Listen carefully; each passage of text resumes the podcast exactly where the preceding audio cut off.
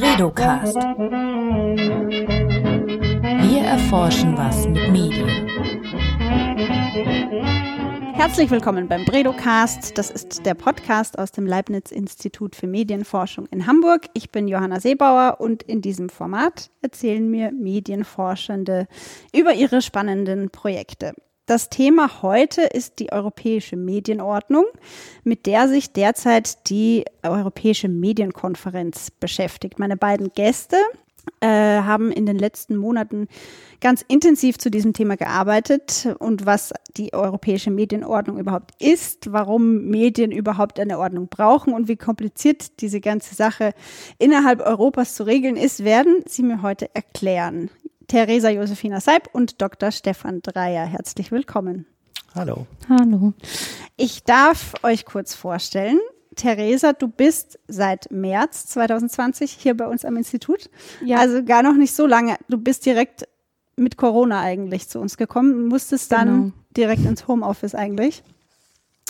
Ähm, deine Spezialthemen, also du bist Juristin, deine Spezialthemen Themen, äh, Forschungsgebiete sind internationales und europäisches Recht, insbesondere der Datenschutz. Korrigiere mich, wenn ich falsch liege. So nee, das stimmt. So stand es auf unserer Mitarbeiterseite. Und du bist äh, hier bei uns am HBI eben in dieses Projekt involviert, das wir heute im Detail besprechen werden. Stefan, ebenfalls Jurist, du bist schon ein bisschen länger hier als Theresa.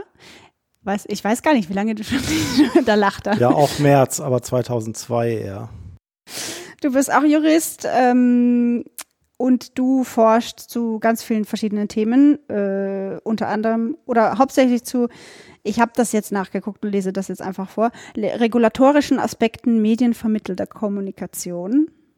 Steht auf deiner Ja, das ist ja alles. Also deswegen trifft es das schon. Wie würdest du es denn beschreiben? Ja, Was schon. Ja. Also ganz ein großes Thema zurzeit ist auf jeden Fall Automatisierung von mhm. Kommunikation. Dass wir zunehmend mit Maschinen kommunizieren und Maschinen mit Maschinen kommunizieren. Aber ähm, das betrifft jetzt dieses Projekt nur am Rande, muss man sagen. Denn wie so vieles im Recht ist auch die europäische Medienordnung eine, die sich vor allen Dingen an das wendet, was wir vor einigen Jahren sozusagen für aktuell gehalten haben. Mhm. 2020 ist ja jetzt ein besonderes Jahr für Deutschland, nicht nur wegen des Coronavirus, der jetzt irgendwie alles durcheinander wirbelt, sondern auch, weil Deutschland die EU-Ratspräsidentschaft innehat. Und im Rahmen dieser Präsidentschaft, die im zweiten, in der zweiten Hälfte des Jahres äh, stattfindet, gibt es eine europäische Medienkonferenz. Die wird organisiert von der BKM, der Beauftragten der Bundesregierung für Kultur und Medien. Und unser Institut hat diese oder wird diese momentan stattfindende Konferenz wissenschaftlich begleiten. Und in, während dieser Konferenzreihe soll es eben darum gehen, wie eine europäische Medienordnung in Zukunft gestaltet werden kann. Jetzt, bevor wir uns mit dem Thema Medienordnung beschäftigen, könnt ihr vielleicht kurz mal erklären, was es mit dieser Konferenz auf sich hat, was da äh, passieren wird, wer da teilnimmt und äh also wenn ich ganz weit aushole, dann müssten wir ganz kurz sagen, was eigentlich der Europäische Rat ist. Also die EU besteht ja aus drei großen Organen. Das Europaparlament kennt man. Da werden an, ja viele Entscheidungen getroffen. Es gibt die Europäische Kommission, die praktisch ein Spiegelbild einer EU-Regierung ist, ähm, mit Ursula von der Leyen an der Spitze derzeit. Äh, und dann gibt es den Europäischen Rat. Und der ist nicht zu verwechseln mit dem Europarat, sondern das ist das dritte Organ, das ist die Vertretung der Mitgliedstaaten. Ähm, also wenn man sozusagen einen Vergleich ziehen will auf Bundesebene, wäre das so ähnlich wie der Bundesrat. Also da sind die ganzen Länder vertreten. Und ähm, diesem Rat sitzt mit sechsmonatigen Wechsel immer ein Mitgliedstaat vor. Wenn wir jetzt also bei 27 Mitgliedstaaten sind, dann reden wir hier immer so über 13,5 Jahre, bis Deutschland mal wieder dran ist. Und so war es auch. 2007 war das letzte Mal. Ähm, und jetzt ist es wieder soweit. Äh, Deutschland hat also den Vorsitz ähm, dieser dieser Ratspräsidentschaft. Und das ähm, bietet eine mögliche, das bietet Möglichkeiten für Gestaltung, politische Agenten da zu setzen und zu verfolgen.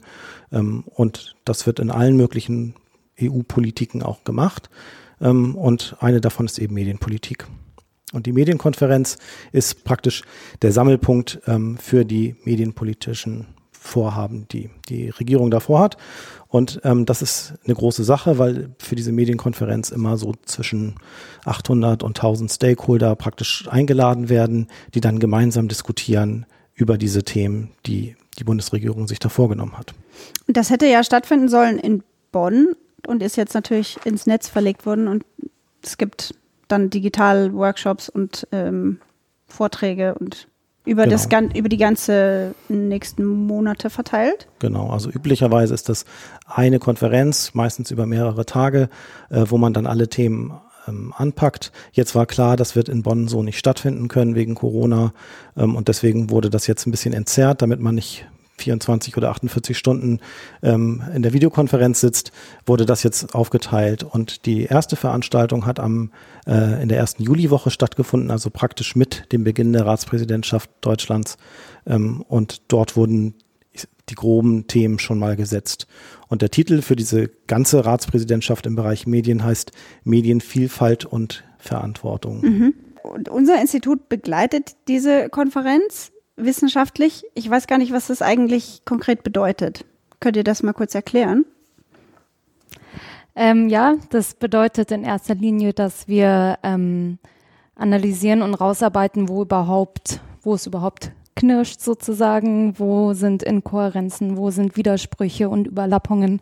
Also jetzt und generell im Bereich der europäischen Medienordnung. Genau. Das habt ihr im Vorfeld schon ein bisschen euch angeguckt. Genau, mhm. also wir haben in erster Linie ein sogenanntes Mapping-Gutachten ähm, erstellt und da analysieren wir eben, was für verschiedene Regularien gibt es. Ähm, auch äh, da muss man natürlich auch viel außerhalb von medienspezifischen Regularien gucken, sondern zum Beispiel, wie du schon gesagt hast, der Datenschutz ist ja auch, hat auch eine ähm, hat auch Folgen für die Medienordnung und die Informationsordnung, obwohl es jetzt nicht direkt darauf abgezielt ist. Und ähm, genau, da ähm, haben wir in diesem Mapping-Gutachten vor allem uns erstmal angeguckt, was ist überhaupt da, ähm, was äh, widerspricht sich irgendwie, was ist abhängig voneinander, wo sind Überlappungen, ähm, aber haben erstmal noch nicht auf konkrete Lösungen abgezielt, sondern das ähm, erarbeiten wir im Nachhinein im Laufe der kommenden mhm. Monate. Mhm. Also das findet dann so in der Konferenz statt, während verschiedenste Online-Seminare. Genau. Und ihr beobachtet das dann und es gibt dann am Ende nochmal so einen ähm, Abschlussbericht. Ja, also das wird dokumentiert, euch, ja. die Ergebnisse. Und diese Ergebnisse, was, was haben die denn eigentlich für einen Impact? Also können die dann wirklich was bewirken innerhalb der ähm, europäischen Medienregulierung oder? Wir sind ja Wissenschaftler, wir sind ja durchaus immer erstmal optimistisch. Und ähm, ja, da, pass da kann was passieren, weil viele der Themen, die da diskutiert werden auf diesen Einzelveranstaltungen, werden in die Ratsgruppengespräche mitgenommen. Das heißt also, Deutschland wird dort Themen setzen in den Gesprächen mit den anderen Vertreterinnen und Vertretern aus den Mitgliedstaaten. Und dort werden dann Schlussfolgerungen bestenfalls gegen Ende, also Ende November, Anfang Dezember, dann auch richtig beschlossen. Und da können erste Schritte sein für die Umsetzung von Ideen. Wenn die sich einigen können innerhalb dieser 27 ähm, Mitgliedstaaten, dann ist das ein guter erster Schritt ähm, in eine kohärentere Medienordnung. Gut, also wir halten fest, es gibt diese Konferenz, da treffen sich Stakeholder aus den verschiedensten Bereichen und besprechen, wie man innerhalb der EU Medien regulieren kann, soll, muss, wo es Verbesserungsbedarf gibt und so weiter. Ähm, können wir mal kurz auf so ein totales Basic-Level gehen und mal kurz überhaupt festhalten, was versteht man denn unter einer europäischen Medienordnung? Also welche Gesetze sind damit gemeint? Ähm, und Warum brauchen wir das überhaupt? Ähm, also die Medienordnung ist, würde ich sagen, erstmal ein sogenanntes Mehrebenensystem. Das heißt, dass ähm, vor allem Normen vom, von der EU und aber auch vom Bund und, an, und den Ländern da eine Rolle spielen, aber eben auch völkerrechtliche äh, Vorgaben und Selbstregulierungsvorgaben der Plattformen spielen alle ein, eine Rolle in der Medienordnung. Ähm, Genau, und das Problem ist eben, warum Medienregulierung insgesamt so wichtig ist, gerade jetzt auch, ist, dass äh, viele dieser Gesetze, die eine Rolle spielen in der Medienordnung, äh, schon viele Jahre zurückliegen und dementsprechend nicht ähm, angepasst sind an die neuen Herausforderungen, die durch eine veränderte Mediennutzung und verändertes Medienangebot und äh, insgesamt die Veränderung der äh, öffentlichen Kommunikation stattfindet. Deswegen ist es gerade jetzt ähm, umso relevanter, dass man die Widersprüche aufdeckt und ähm, guckt, wie man es kohärenter machen kann. Ich, ich stelle mir das total schwierig vor, sich das überhaupt erstmal ähm, ja so aufzuzeichnen, wo, wo, woraus die Medienordnung überhaupt besteht. Ich meine, das sind ja auch dann die Gesetze der einzelnen Mitgliedstaaten, oder? Also und dann hast du da einen Haufen Mitgliedstaaten, die verschiedene Gesetze haben, wie Medien zu regulieren sind. Und dann aber gibt es auch noch EU-Richtlinien und vielleicht auch noch auf Länderebene eigene ja, also, Regulierungen. Das ist ja ein totales Chaos, oder? Ja, also es ist, finde ich, zuerst mal zu unterscheiden, dass ähm, EU-rechtlich gibt es einmal Verordnungen und Richtlinien. Und Verordnungen gelten quasi direkt in jedem Mitgliedstaat und Richtlinien müssen erst noch umgesetzt werden in das nationale Recht. Und ähm, was natürlich oft Unklarheiten oder Inkohärenz auslöst, ist gerade, dass äh, Mitgliedstaaten unterschiedliche Richtlinien anders umsetzen. Und ähm, auch Verordnungen haben oft äh, sogenannte Öffnungsklauseln, also wo die Mitgliedstaaten sich trotzdem noch eigene äh, Vorgaben machen können. Und ja, also das ist, glaube ich, die erste Unterscheidung, die man mal treffen muss. Aber über allem steht natürlich ähm, die Grundrechte, also Meinungsfreiheit und Informationsfreiheit. Genau. Also die Europäische Union mischt sich da sozusagen ein, weil sie ein starkes Mandat hat für die Schaffung eines Binnenmarktes. Also innerhalb dieser 27 Staaten soll es einen Medienmarkt geben im besten Fall. Ähm, und zuletzt ist das eben vor allen Dingen ein digitaler Binnenmarkt, den sie da errichten wollen. Und deswegen fangen die an oder machen das schon seit Jahrzehnten, dass sie dort eigene EU-weite Regeln vorgeben. Und ähm, was Theresa jetzt sagt, ist, dass eben zunehmend, spätestens seit 2007 mit den Lissabonner Verträgen, auch die Grundrechte der der betroffenen Medienschaffenden, aber auch der Endnutzerinnen und Endnutzer dann dort mit hineinrutschen, die sind ebenfalls zu berücksichtigen. Und deswegen wird diese EU-Ebene in dieser Medienordnung immer relevanter. Mhm. Und können wir mal kurz, weil wir reden jetzt immer irgendwie von sehr abstrakten Gesetzen und Medienordnung, Könnt ihr mal so ein konkretes Beispiel nennen, was äh, Medienordnung eigentlich reguliert? Also ja, was be betrifft das jetzt den Jugendschutz oder irgendwie, keine Ahnung, pornografische Inhalte auf, auf äh, Online-Plattformen oder was, was wird da konkret reguliert zum Beispiel? Also wir haben in dem Gutachten das versucht mal ein bisschen runterzubrechen, weil es sind am Ende über 116 unterschiedliche EU-Rechtsakte gewesen, die wir berührt haben, sozusagen, kurz angetickt haben. Und einige davon sind natürlich zentral für Medienbetätigungen in der EU, andere nur peripher. Und dann gibt es noch solche Sachen in der Mitte, die eigentlich gar nicht auf Medien zugeschnitten sind, weil sie einen Querschnittsbereich regeln sollen, ähm, aber auf einmal eine heftige Relevanz entfalten für die Medienbetätigung in der Praxis. Also die Datenschutzgrundverordnung ist so ein Beispiel, die eigentlich als Datenschutz für alles gelten soll ähm, und im Medienbereich aber zu heftigen Rechtsunsicherheiten geführt haben bei der äh, bei dem Versuch, compliant zu werden, sozusagen als Medienunternehmen.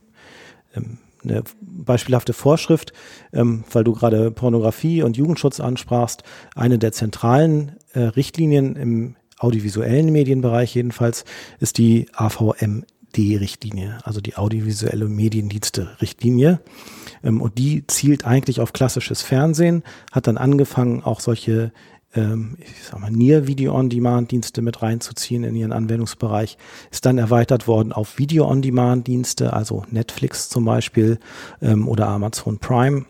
Ähm, und jetzt zuletzt, in der letzten Revision, wurden dann auch Videosharing-Plattformen dort einbezogen. Also man merkt an der Stelle zum Beispiel, dass das, was wir unter klassischer Medienregulierung verstehen, sich immer weiter entgrenzt und ausweitet an den Rändern zu neueren ähm, Angebotsformen. Und, und diese, das war jetzt so eine EU-Verordnung, die, äh, die du gerade erwähnt hast, AVM. Das war eine Richtlinie, das äh, heißt, Richtlinie, die dann umgesetzt werden muss in, in Genau. nationales Recht der findest du jetzt in Mitgliedstaaten, 27 ja. Mhm. Mitgliedstaaten bestenfalls nationale Rundfunk- oder Mediengesetze, die diese Vorschriften umsetzen. Und Therese hatte schon erwähnt, jeder Mitgliedstaat ähm, fängt an, die unterschiedlich zu Mhm. interpretieren, aus unterschiedlichen Gründen. Jedenfalls haben wir am Ende 27 Mediengesetze, die vielleicht hier und da ein bisschen voneinander abweichen. Mhm. Das heißt, wenn jetzt irgendwie ein Anbieter von außen wie Netflix nach Europa kommt, dann muss sich der erstmal hier zurechtfinden in diesem Dschungel an. Ich weiß nicht, ob wir so tief einsteigen wollen. Okay. Da geht es jetzt um die Frage der, der territorialen Anwendung von nationalen Mediengesetzen, weil auch dazu hat die äh, EU was zu sagen. Aber das ist jetzt äh, in unserem Fall gerade nicht relevant. Ja, das ist sehr relevant, aber das, ähm, wenn wir noch zweieinhalb Stunden verlängern, dann kriegen wir es hin.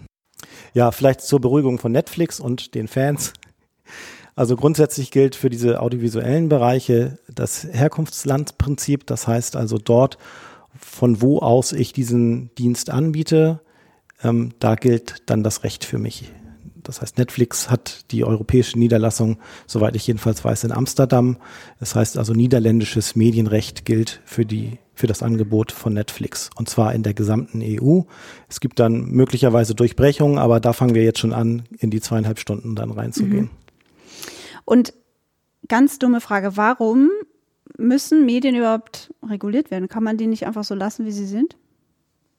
Ähm, naja, was gerade jetzt relevant ist, vor allem bei Social Media Providers und Online-Diensten, ist eben, dass natürlich auch viele illegale Inhalte auf den Plattformen rumgeistern und die müssen natürlich auch ähm, gelöscht werden eigentlich. Und es ist halt gerade auch die, die, der Zwiespalt oder der, der Widerspruch oft, dass äh, quasi private Unternehmen ähm, in, verpflichtet werden, ähm, Inhalte zu löschen, wobei sie eigentlich ähm, nicht äh, Inhalte überwachen sollen.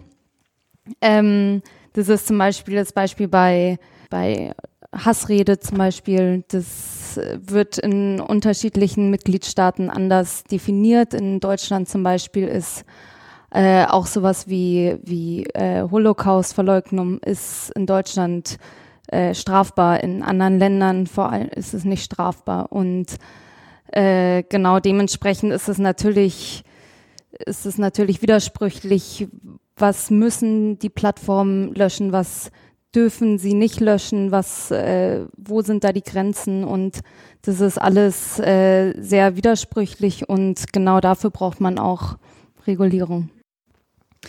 Gut, ähm, ja, die europäische Medienordnung, so stelle ich das in meinem Kopf jetzt gerade vor, ist ein sehr komplexes Konstrukt, das besteht aus ganz vielen verschiedenen Regelungen, die ganz aus ganz vielen verschiedenen Quellen daherkommen. Ähm, ihr habt euch ja, ihr habt es vorher schon kurz erwähnt, ihr habt so ein Mapping-Gutachten erstellt. Also ihr habt mal die europäische Medienordnung so durchforstet und äh, geguckt, wo es knirscht, so hast du das genannt, Theresa, ganz am Anfang. Das ist eine schö schöne Beschreibung. Ähm, wie seid ihr da vorgegangen? Was habt ihr euch da genau angeschaut? Also wir haben uns natürlich erstmal, wie Stefan schon meinte, angeguckt, welche Gesetze haben überhaupt eine Relevanz ähm, für die Medienordnung und da fallen natürlich, wie wir schon gesagt haben, nicht nur medienspezifische ähm, Gesetze drunter, sondern eben äh, alle möglichen Gesetze, wenn es um äh, Handelsrecht geht oder eben Datenschutz, wie schon gesagt. Also das ist wirklich ein Haufen von äh, Regularien. die da- Gesetzestexten. Die, Genau, Gesetzestexten. die- Ähm, ja, und dann haben wir uns natürlich zum Beispiel verschiedene ähm, Analyse, wie sagt man, Analyse Dimensionen angeguckt, zum Beispiel dieses Schutzziel. Was will dieses Gesetz eigentlich schützen? Will es ähm, im Falle vom Handelsrecht oder in anderen Bereichen ist primär eben der digitale Binnenmarkt im Vordergrund oder allgemein der Binnenmarkt. Bei anderen Gesetzesvorgaben wie bei der DSGVO zum Beispiel steht primär des, der Datenschutz, also ein Grundrecht, Privatsphäre im Vordergrund. Und ähm, das haben wir erstmal alles analysiert. Wo sind da die unterschiedlichen Ziele überhaupt? Ähm, ja, und wir sind praktisch ausgegangen von dem Kohärenzbegriff, der erstmal ganz basal sagt, es ist, muss eine innere Widerspruchsfreiheit geben in dieser Ordnung. Weil was passiert, wenn sich für mich als Regelungsadressat ähm, zwei unterschiedliche Vor Vorgaben ergeben, die beide aber gültig sind, dann weiß ich nicht, wonach ich mich halten soll. Was gilt jetzt denn? Ähm, und diese Form von Inkohärenz, die wollten wir versuchen zu finden. Ähm, und das haben wir relativ breit, wie Theresa gerade gesagt hat, sind wir relativ breit angegangen. Wir haben also unterschiedliche Dimensionen dieser einzelnen Rechtsakte uns angeschaut, um zu versuchen, diese, diese Widersprüche ein bisschen ausfindig zu machen. Und wir sind auch fündig geworden. Äh, deswegen hat am Ende das Mapping-Gutachten auch den Titel Die europäische Kommunikations- Unordnung bekommen. Äh, und das Unten ist aber in Klammern. Denn natürlich ist, ist ja schon viel Ordnung drin, aber es gibt eben Teilbereiche, die ähm, eher mehr Verwirrung stiften, als dass sie helfen. Gibt es denn auch Fälle im europäischen Medienrechtskomplex, wo zwei Normen eine Sache regeln, aber unterschiedliche Dinge wollen und somit gegeneinander arbeiten irgendwie? Also ich finde jetzt gerade, weil es aktuell ist, ähm, den Widerspruch zwischen dem Artikel 17 der Urheberrechtsrichtlinie, da wo es um die Lizenzierpflicht von nutzergenerierten Inhalten geht und mögliche Uploadfilter, ähm, der, der steht in einem krassen Widerspruch zu einer Haftungsprivilegierung, die die E-Commerce-Richtlinie vorsieht. Und das ähm, ist doppelt widersprüchlich, weil zu Beginn der Urheberrichtlinie oder der Novelle davon steht, dass diese Richtlinie die E-Commerce-Richtlinie nicht betrifft. Nur um in Artikel 17 dann zu sagen, dass die E-Commerce-Richtlinie an dieser Stelle nicht gilt bzw. überprägt wird. Und das ist einfach ein so frappanter Widerspruch, dass man sich dann schon fragt, wie es überhaupt so weit kommen konnte zu diesen Widersprüchen. Ist es denn überhaupt, äh, du hast vorher diesen Kohärenzbegriff erwähnt. Ist es denn überhaupt möglich, in so einem komplexen Raum wie der EU äh, so eine Kohärenz äh, überhaupt herzustellen? Geht das? Das ist das Ziel. Und das ist aber echt herausfordernd. Mhm. Also wir haben eben schon über die verschiedenen Ebenen gesprochen, die es da gibt. Wir, wenn wir über die EU-Kommission als der Initiativ, als dem Initiativorgan reden, die diese Gesetzesvorschläge einbringen, dann ist die in einen Haufen Generaldirektionen unterteilt, ähm, die für ihre jeweiligen Politikbereiche zuständig sind. Das heißt also, wir haben es mit Rechtsakten zu tun, die ganz andere Denkweisen und Hintergründe und auch Narrative dort haben. Ähm, und das alles unter einen Hut zu bekommen, ist echt voraussetzungsvoll. Also insofern machen wir der EU keinen Vorwurf daraus, sondern wir wollten zeigen, wo es knirscht, warum es knirscht, äh, vielleicht auch ein bisschen, wie es knirscht, wenn es denn schön knirscht. Ähm, und dann wollten wir von da ausgehen ähm, und die Diskussion starten im Rahmen dieser Medienkonferenzveranstaltung, um zu schauen, wo schaffen wir eigentlich eine Optimierung, wo, wo geht das und wo kommen wir einfach auch an Grenzen, wenn es um komplexe Regulierung geht. Mhm. Ihr habt euch ja in der in dem Mapping-Gutachten auch die sogenannten Gesetzesfolgeabschätzungen angeguckt. Das hast, glaube ich, du gemacht, Theresa. Ähm, sogenannte Impact Assessments. Mhm, da wird, genau. da guckt sich die EU an, wenn sie ein neues Gesetz äh, erlassen wollen, was, was so ein Gesetz eigentlich bewirken wird, wenn es dann mal in Kraft ist und was das für Folgen hat. Ähm, warum war das wichtig, dass man, dass ihr euch das in diesem in diesem Mapping-Gutachten anguckt. Und wie seid ihr da vorgegangen? Ähm, ja, also wie Stefan gerade meinte, dass äh, das Ziel von dem Mapping-Gutachten ist ja zu gucken, äh, wo es, wie wir so schön die ganze Zeit sagen, knirscht. Ähm, und vor allem eben auch, ähm, wie, wo sind Ansatzpunkte, wo man irgendwie eine Kohärenz herstellen kann oder irgendwie die Widersprüche ähm, über gehen kann sozusagen oder schon im Voraus äh, beseitigen kann oder zumindest erkennen kann. Und ähm, die Kommission, die führt grundsätzlich eigentlich ähm, vor neuen Gesetzesinitiativen ein sogenanntes Impact Assessment durch.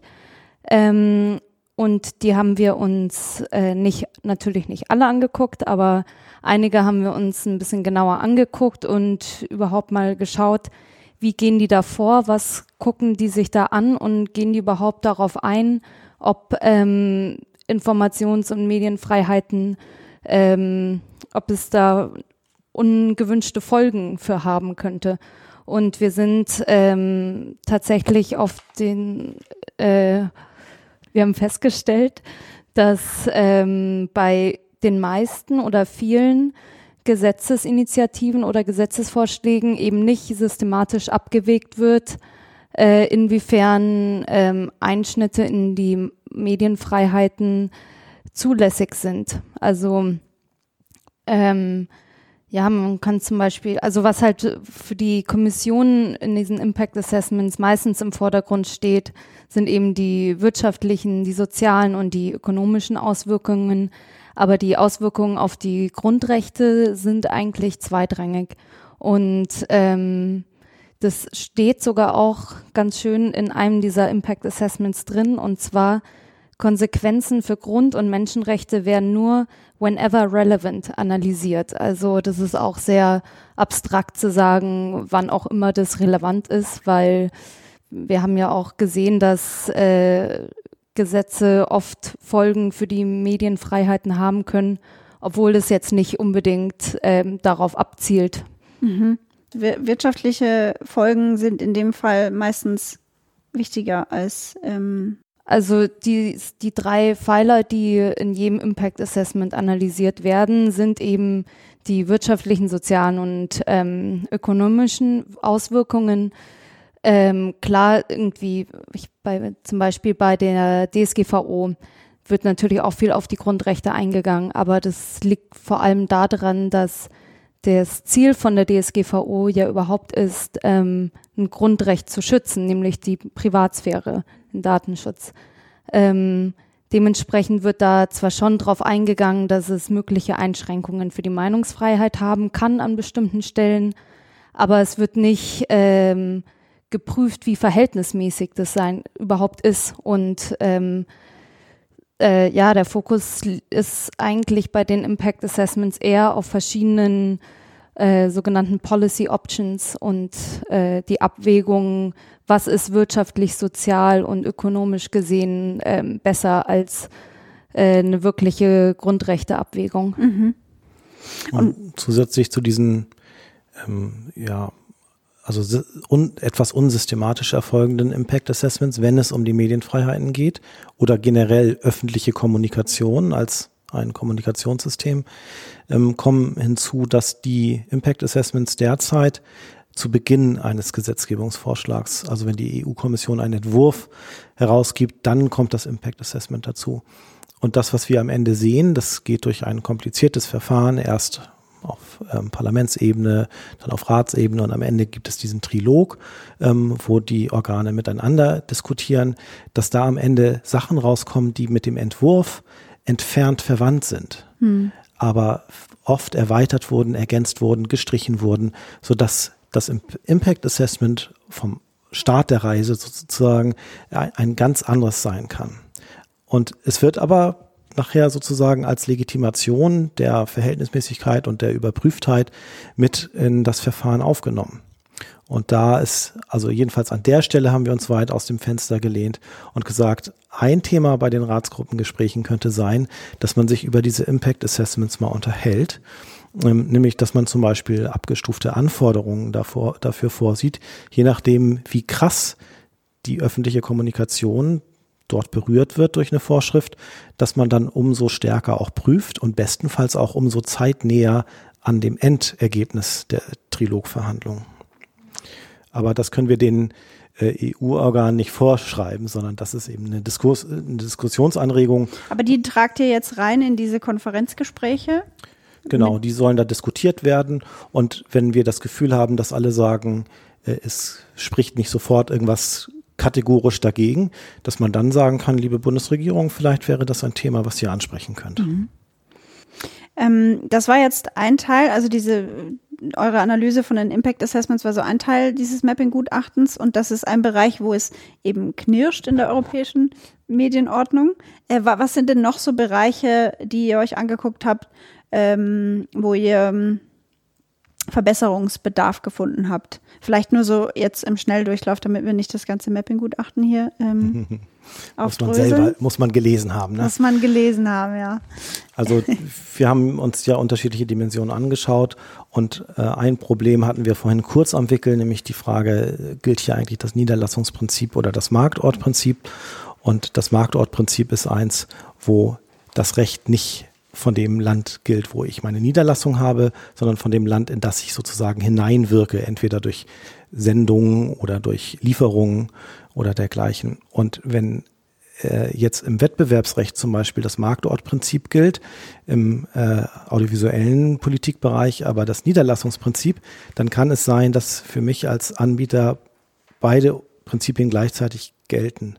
Und das ist für jemanden wie Netflix, glaube ich, kein großes Problem, dann compliant auch mit 27 Mitgliedstaaten zu sein. Aber wenn ich ein kleines oder mittelständisches Medienunternehmen bin und ich muss darauf achten, bei jedem bei jedem Dienst, den ich anbiete, zunächst zu prüfen, welches Prinzip hier gilt und im schlimmsten Fall sozusagen, also nach Marktortprinzip, ich mich dann an 27 nationale Rechtsordnungen halten muss, dann kann das für mich ein Argument sein, den Dienst nicht anzubieten in dieser Form. Und dann reden wir darüber, dass wir hier öffentliche Kommunikation durch Regularien tatsächlich verhindern oder jedenfalls einschränken. Und das ist das, was im Impact Assessment dann auftauchen müsste. Aber da sucht man dann vergebens mhm. nach, nach diesen Aspekten. Und äh, noch weitere ähm, Knackpunkte, die ihr einbringen werdet in der. Ja, also ähm, es war schon fast amüsant, dass wir im Rahmen der Analyse äh, nachher ein Dutzend unterschiedliche Dienstedefinitionen gefunden haben in unterschiedlichen Richtlinien und Verordnungen.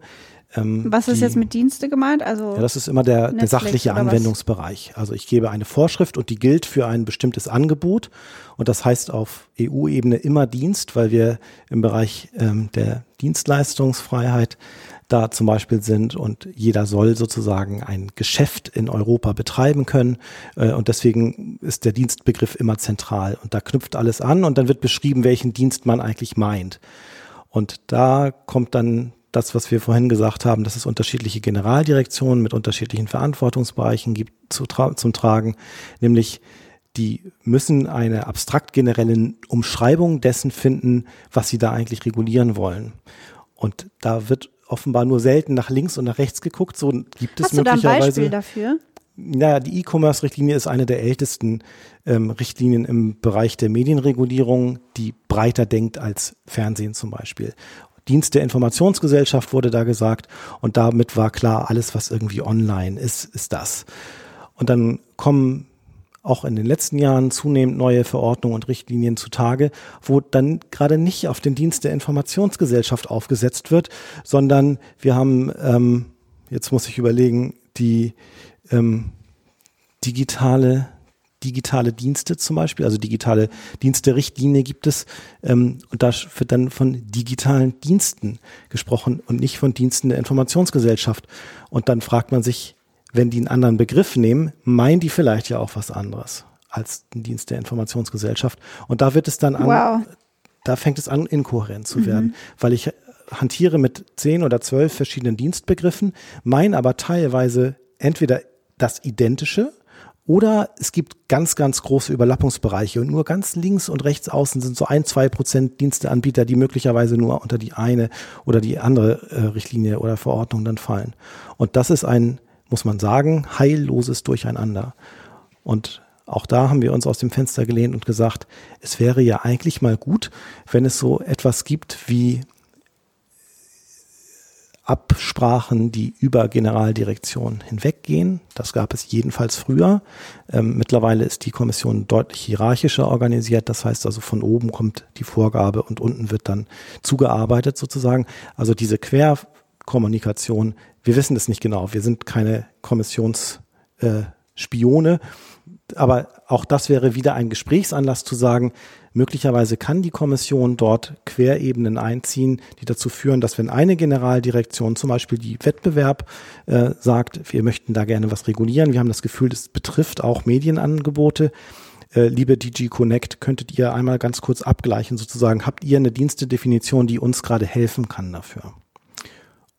Oder man nimmt Bereichsausnahmen vor. Das wäre eine weitere Möglichkeit, dass man sagt, oh, ich berühre hier öffentliche Kommunikation, dann ziehe ich mich aus dem Bereich zurück ähm, und nehme die zum Beispiel direkt aus, also den Bereich der Medien aus, der, aus dem Anwendungsbereich der Richtlinie, um nicht in diese, in diese Gefahr zu kommen, dass ich öffentliche Kommunikation reguliere in einem Selbstverständnis, ähm, das nicht mit öffentlicher Kom Kommunikation argumentiert, sondern zum Beispiel mit äh, Wirtschaftsüberlegungen. Wolltest du dazu auch noch was sagen, oder? Ähm, Stefan hat, glaube ich, das meiste schon gesagt, aber vielleicht noch ähm, zusätzlich, dass im, was uns auch aufgefallen ist, überhaupt, dass diese Begriffsbestimmungen schwierig sind teilweise. Also da mein Beispiel immer ist das, ähm, die, das Medienprivileg in der DSGVO, ähm, wonach journalistische Tätigkeiten oder Journalisten ähm, ausgeschlossen sind oder halt Daten verarbeiten dürfen eben.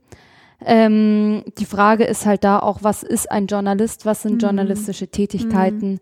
Zählt ein Laienjournalist oder ein Bürgerjournalist, Blogger, zählen die da drunter? Sind die dementsprechend auch geschützt oder eben nicht? Und das äh, führt natürlich auch zu totaler Inkohärenz, weil das ist ein, eine sogenannte Öffnungsklausel, also ähm, Artikel 85, wollten wir nicht nennen, okay. Also ist auch eine sogenannte äh, Öffnungsklausel. Das heißt, dass die Mitgliedstaaten ähm, selber das umsetzen oder festlegen, inwiefern das, äh, die, die, das Medienprivileg gilt. Und ähm, da spielt natürlich auch eine Rolle, dass in jedem Mitgliedstaat das vielleicht anders definiert wird. In, äh, ich, da gab es ja den bekannten Fall in äh, Rumänien, glaube ich, wo eben äh, Bürgerjournalisten dann datenschutzrechtlich irgendwie Probleme bekommen haben, weil sie wohl irgendwie nicht keine Journalisten sind oder ich weiß die Fakten gerade nicht mehr genau, aber das ist auf jeden Fall ähm, ein Hauptproblem auch, dass die Begriffe nicht ähm, europaweit definiert mhm. sind. Okay, sehr komplizierte Sache, dieses, die ganze europäische Medienordnung. Wie ähm, würdet ihr sagen, kommen wir da zu einer einheitlicheren Ordnung? Wie kommen wir da raus aus diesem Dschungel? Also wenn wir die, wenn wir die Lösung hätten, dann würden wir jetzt sofort an Ursula von der Leyen schreiben. Ähm, nee, die Idee ist schon, dass wir jetzt mit diesen, mit dieser Bestandsaufnahme ähm, und einem weiteren Gutachten, wo wir versuchen, so ein bisschen die Leitplanken für die Ausgestaltung einer Kommunikationsordnung aufzuzeigen, dass wir damit in die Medienkonferenzveranstaltung gehen. Und dass wir dort ganz viel Diskussion erzeugen können mit vielen, vielen Stakeholdern ähm, und dass im besten Falle wir so auf drei Ebenen mit Ideen na, am Ende aufwarten können. Also wir haben uns vorgenommen, dass wir einmal über das materielle Recht sprechen mö möchten. Also an welchen Stellen können wir tatsächlich die Gesetze besser, die Rechtsakte der EU besser machen in Zukunft. Ähm, auf der zweiten Ebene soll es eher um prozedurale, also verfahrensbezogene Ideen gehen. Wir hatten schon über das Impact Assessment gesprochen, dass man da möglicherweise über den Zeitpunkt und den Akteur, der das macht, diskutieren kann. Ähm, und auf der dritten Ebene die EU ist auch eine hervorragende Plattform, weil eben alle Mitgliedstaaten dort zusammenkommen, dass man dort äh, über Best Practice Ansätze spricht. Welches Land hat gute Erfahrungen mit bestimmten Regelungsansätzen gemacht? Welches Land hat schlechte Erfahrungen gemacht? Allein dieses Wissen ähm, kann ganz viel ausmachen, wenn es um die Qualität einer, einer Mediengesetzgebung geht. Das wäre unsere Vorstellung davon, dass wir am Ende auf jeder dieser Ebene mit vielleicht zwei, drei Vorschlägen ähm, so konkret werden können, dass es diese Vorschläge in die Ratsgruppengespräche schaffen. Spannende Sache. Das wird jetzt alles unter anderem diskutiert in den in den Medienkonferenzserie. Sag doch noch mal kurz, wie sind jetzt die Stationen? Also es hat jetzt am 7. Juli die Eröffnung stattgefunden. Ähm, dann gibt es im Laufe der nächsten Monate bis Ende Oktober diverse digitale Online-Seminare, Focus-Sessions. Das kann man sich alles angucken auf der Webseite, die ich auch unten verlinken werde. Ähm, genau, und am Ende, am, ich glaube 29. Oktober, ne, ist das Ende. Ja. Und äh, was passiert dann?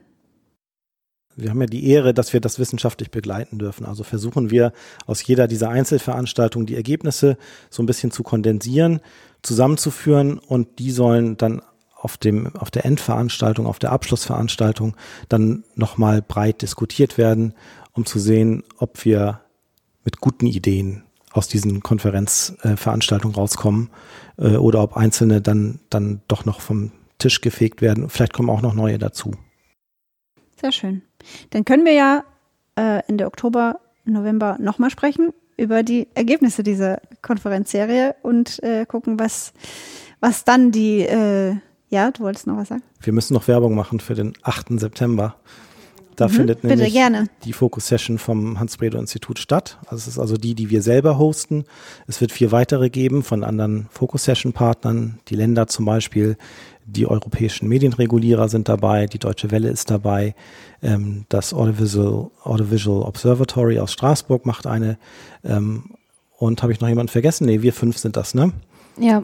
Äh, aber das Bredow-Institut ist am 8. September dabei. Und, ähm, Kann sich da jeder anmelden? Registrierungsplattform ist offen. Die äh, URL wird jetzt verlinkt, ja? Verlinken wir. Und dort kann man sich dann registrieren und dann sich für bestimmte Sessions. Gibt es da eine Beschränkung, eine Teilnehmerbeschränkung oder? Ja, ähm, für, für jede dieser Veranstaltungen, außer die Anfangs- und die Endveranstaltung, die sind prinzipiell offen. Ähm, unsere ist jedenfalls derzeit ausgebucht, aber wir arbeiten daran, dass wir das nach oben okay. öffnen können, mhm. sodass dann auch, auch äh, möglichst alle teilnehmen können, die möchten. Hervorragend. Ähm, ja, vielen Dank, ihr beiden, dass ihr mir das äh, spannende Feld und komplexe Feld der europäischen Medienordnung ein bisschen besser erklärt habt. Ähm, ich würde mich freuen, wenn wir gegen Ende des Jahres oder im November irgendwann nochmal noch mal dazu sprechen und gucken, was bei der Konferenz rausgekommen ist. Aber jetzt erstmal vielen Dank fürs Zuhören. Danke Stefan, danke Theresa. Ähm, bis zum nächsten Mal. Und tschüss. Danke dir und tschüss. Danke, tschüss. Bredocast. Wir erforschen was mit Medien.